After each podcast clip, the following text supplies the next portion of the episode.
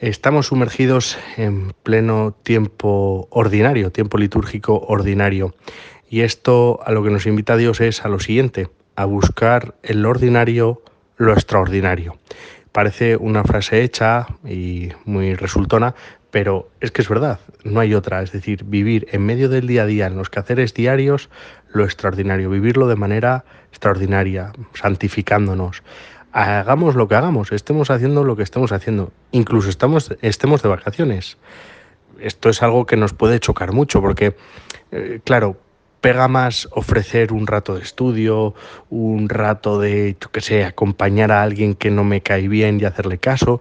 Puede parecer más lógico ofrecer eso al Señor que ofrecer esa cervecita fresquita con las aceitunas en la piscina o ese, esa comida con la familia eh, rodeado de pues buen ambiente y demás.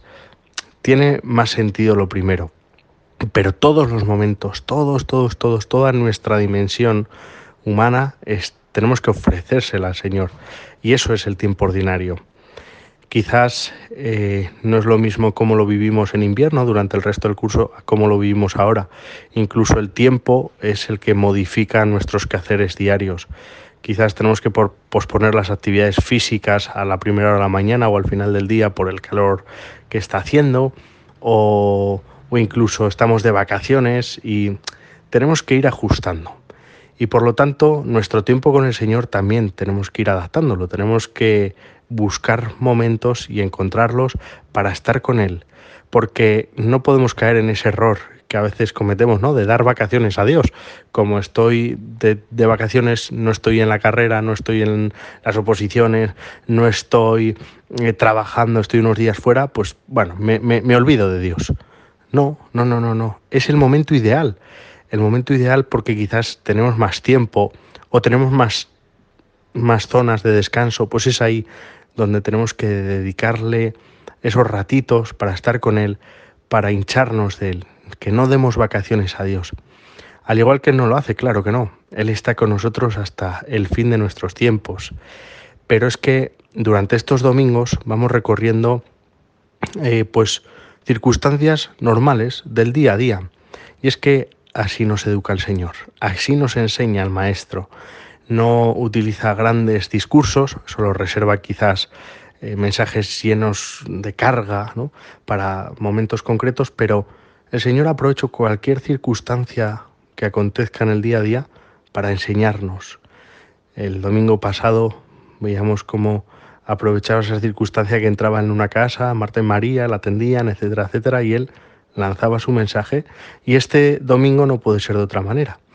Iba él después de estar orando, vuelve con sus discípulos y ya los discípulos le, preguntan, enséñanos a orar.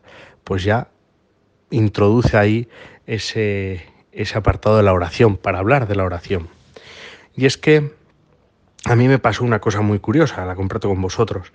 Cuando llegué al seminario, mi primer día de seminario, claro, yo, yo venía de rezar durante varios años, pues mi vocación, qué quiere el Señor de mí, encomendar, etcétera, etcétera, ¿no? O sea, tenía una costumbre de oración.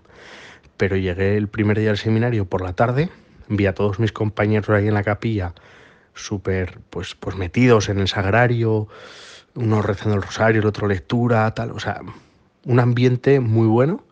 Y yo decía, bueno, ¿cómo se reza, Señor? O sea, me bloqueé, ¿no? Y es una tontería, ¿no? Pero empecé a decir, oye, Álvaro, el Señor me iluminó. Es el primer día de seminario. Cuéntame qué tal te ha ido, qué, sientes, qué, tienes por dentro, que, tendrás un montón de cosas, ¿no? Pues de la manera tan tonta, entre comillas, empecé a hacer la oración. Y es que lo más importante de la vida espiritual del cristiano tiene que ser los sacramentos, la Eucaristía, como no, y la oración. Esos son los pilares y la caridad, claro, ¿no? Y, pero una vida espiritual, para construirla por dentro necesitamos de esas herramientas. Quizás vivimos en un mundo en el que se cultiva más lo material, el cuerpo, ese culto al cuerpo, ¿no? ese hedonismo, pero descuidamos nuestra vida interior, nuestra espiritualidad, esa dimensión del ser humano que tenemos que desarrollar y que todos tenemos, que es increíble, ¿no? Pues la oración es la que nos va a enriquecer. ¿Por qué? Es algo de cajón.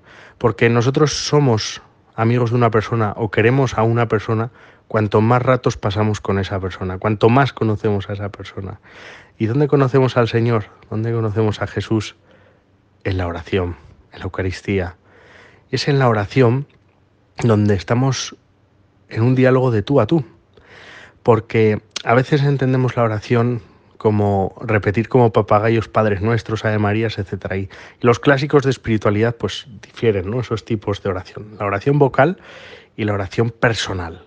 Bueno, la oración vocal es esa que nosotros recitamos, el, rosario, ¿no? un Ave María tras Ave María, en la que ciertamente estamos rezando, estamos lanzando piropos a la Virgen, pero es una oración, pues bueno, que a veces incluso dando un paseo, conduciendo incluso, o en el metro, donde estemos, podemos ir rezando, no necesita de una concentración máxima, ¿no? Bueno, pues sí, que sepamos que estamos ahí con la Virgen. Pero quizás la oración personal es la que requiera más atención y es la que enriquece mucho, en la que tenemos que despejarnos de lo externo para meternos en lo interno, es decir, para meternos en Dios. Tenemos que dejar atrás esas preocupaciones, esas mm, cosas que nos distraen, ese ruido del mundo, para meternos en la oración, para estar en presencia de Dios. Y hay muchas formas, ¿no? ¿Cuál es la forma de rezar correcta? No, no, hay muchas, hay muchas. Depende cómo estés tú, el momento del día, depende de tantas cosas. Pero lo importante en la oración es meterse en Dios para trascenderse. Es decir, que nos, que, que, nos haga preguntarnos, que nos haga interrogarnos, que nos haga plantearnos que, que, que Dios está por encima de nosotros, es decir, que nos trascienda. Hay un, está Dios que es alguien superior, es decir, que no le alcanzamos con nuestra propia razón, ni con nuestras propias posibilidades, incluso con la ciencia, y que, y, que no le vamos a lograr alcanzar nunca, pero le contemplamos. Ahí está la oración contemplativa, ¿no? Es decir, dejarnos sorprender por Dios, cerrar esos ojos y caer en la cuenta de que, de que, que, lo supera todo, que lo puede todo, que qué grande es Dios, ¿no? Esas alabanzas.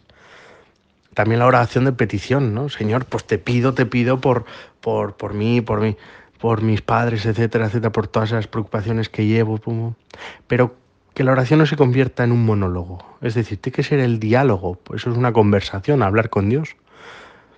Es decir, que yo le hablo y Él me habla pero le tenemos que dar espacio, le tenemos que dar tiempo, tenemos que sintonizar la misma frecuencia. Eso es lo importante con Dios, sintonizar la misma frecuencia, porque Él claro que nos habla y nos puede hablar de diferentes maneras, pero tenemos que hacer silencio, silencio para que Él nos hable en ese silencio. Qué importante es la oración donde uno descubre quién es, donde uno se conoce más a Él mismo, porque puedes repasar el día con el Señor, puedes programar el día con el Señor y, contarle todo, pues cosas tan sencillas, ser contemplativos en medio del mundo, que decía eh, tanto San José María, ¿no? Es decir, podemos rezar ya no solo estando en las iglesias, sino ofrecer todo el día. Vamos por la calle, vamos a una, vemos a una mujer embarazada y rezamos una de María por, por esa criatura que lleva en su vientre. Eso es ser contemplativo en medio del mundo. O, o yo qué sé, ver pasar, encontrarse con alguien en, por ahí por donde vayamos que, que tiene problemas o que, oye, pues luego comprometerte a rezar por esa persona.